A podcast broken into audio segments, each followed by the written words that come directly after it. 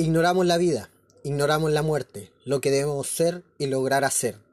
Divagamos entre sueños, frustraciones, algunos cayendo con las armas que nos impone el sistema, festejando la gran danza de los perdedores, día tras día, ignorando conscientemente nuestra vida y muerte, ignorando lo maravillosa que es la vida. Me rehúso a pensar que los prejuicios, las divisiones, el odio y la violencia acapararon nuestros corazones, destruyeron nuestra rebeldía, nuestra actitud, nuestra amistad, nuestros sueños, nuestro amor real. Me niego a pensar que hemos sido derrotados, que las vidas secuestradas, torturadas y asesinadas por los estados terroristas de este vapuleado planeta Tierra fueron en vano. La libertad que hoy gozamos no surgió de la nada. Por favor, no la pisotees. Pese a que muchos amigos, compañeros ya no están, sigo de pie, seguimos de pie, seguiremos por siempre de pie. Por amor, seguiremos. Eh, el extracto leído anteriormente es de una canción de Fan People llamado, llamada perdón, Espíritu del 77, con el cual damos inicio a la vertiente cero del podcast Tejiendo Ciudades. La vertiente cero eh, es donde se aglutinan relatos eh, narrados por sus propios escritores, los cuales intentamos aglutinar en este como vertiente, como les comentaba. La idea de esto es posiblemente sacar una publicación y por medio de, de este inicio eh, hacemos la invitación a quien quiera escribir que se comunique conmigo. Eh, los micrófonos, entre comillas, porque cada uno manda su audio, están abiertos. Si bien ahora tratamos como dentro de la vida cotidiana, pandemia y el encierro, intentamos mm, ser un espacio que les sirva para expresarse. Creo que cada persona tiene una historia bacán que contar y si cuesta en estos momentos tanto escribir, eh, quizá un audio que se ha transformado en un uso más cotidiano pueda canalizar esos sentimientos que ustedes tienen.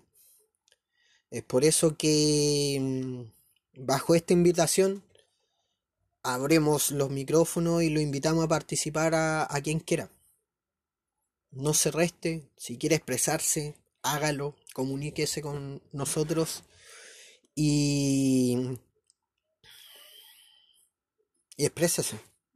Todos tenemos una historia bonita que contar. Con eso damos inicio. Eh, en esta emisión tenemos a tres participantes. Primero Alejandro Valdevellano con su relato llamado Lluviosa. Luego yo, Michael Umaña, eh, con el relato llamado Cuando la gravedad se difumina. Por último tenemos a Ignacio Galdames, el cual nos proporciona su relato llamado La ciudad. Espero que les guste. Em, reitero la invitación y un abrazo para todos. Cuídense.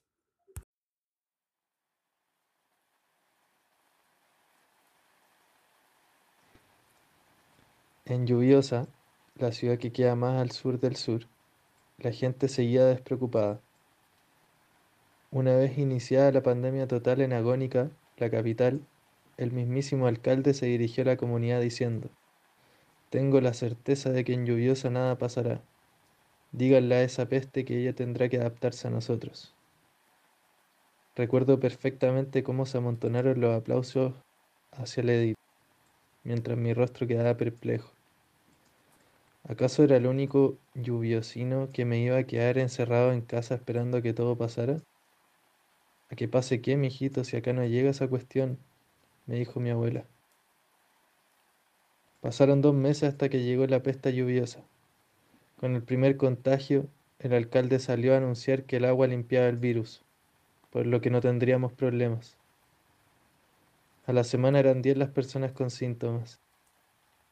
Mientras tanto, más allá del primer sur, casi llegando al norte, en Agónica, llovía sobre mojado.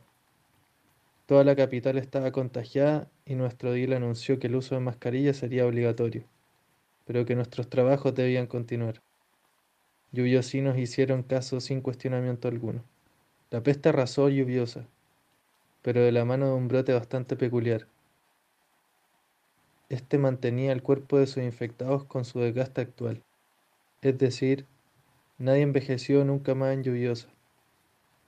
Un año después, la capital agónica estaba volviendo a la normalidad, mientras que en lluviosa la gente festejaba su contagio y eterna juventud. Hoy se cumplen 50 años del contagio. Hace 45 que Lluviosa se convirtió en el lugar con la tasa de suicidio más alta del planeta de acuerdo con su densidad de población. Y desde mi vejez me pregunto si puedo crear alguna metáfora que alivie mis ganas de llover.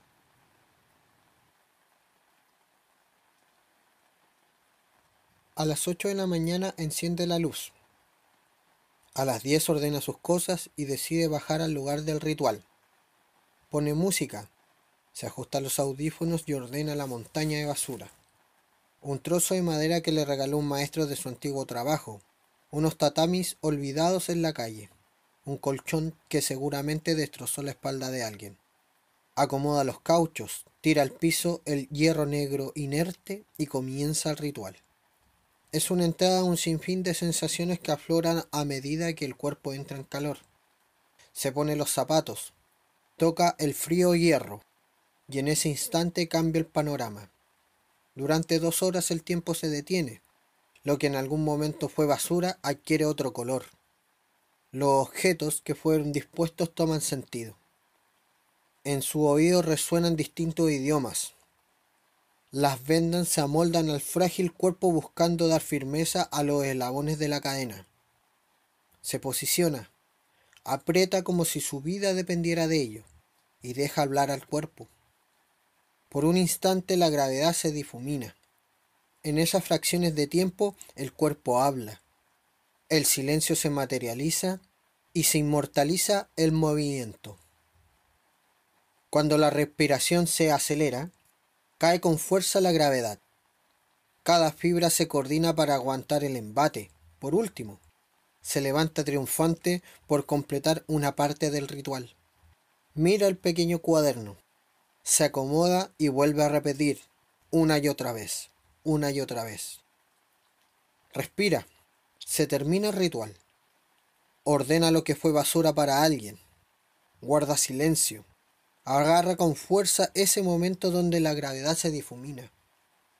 Tapa el espacio de 3 por 2 metros que le sirve de recoveco le da la espalda al lugar, agradece y mira al cielo.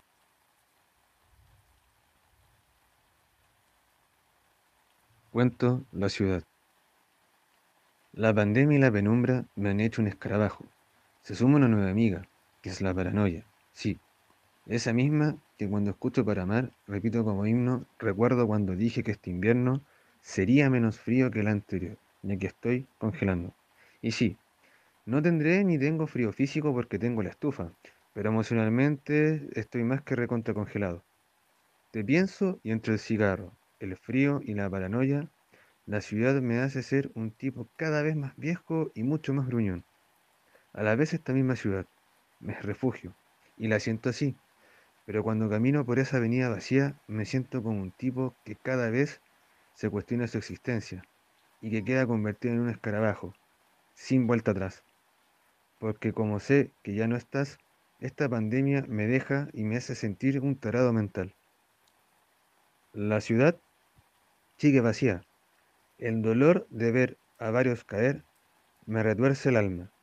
Por un lado agradezco lo que tengo y lo que hago, pero por otro me siento tan huérfano de poder caminar, o más bien me siento huérfano porque no puedo caminar de la mano contigo por esta bendita y a la vez maldita ciudad.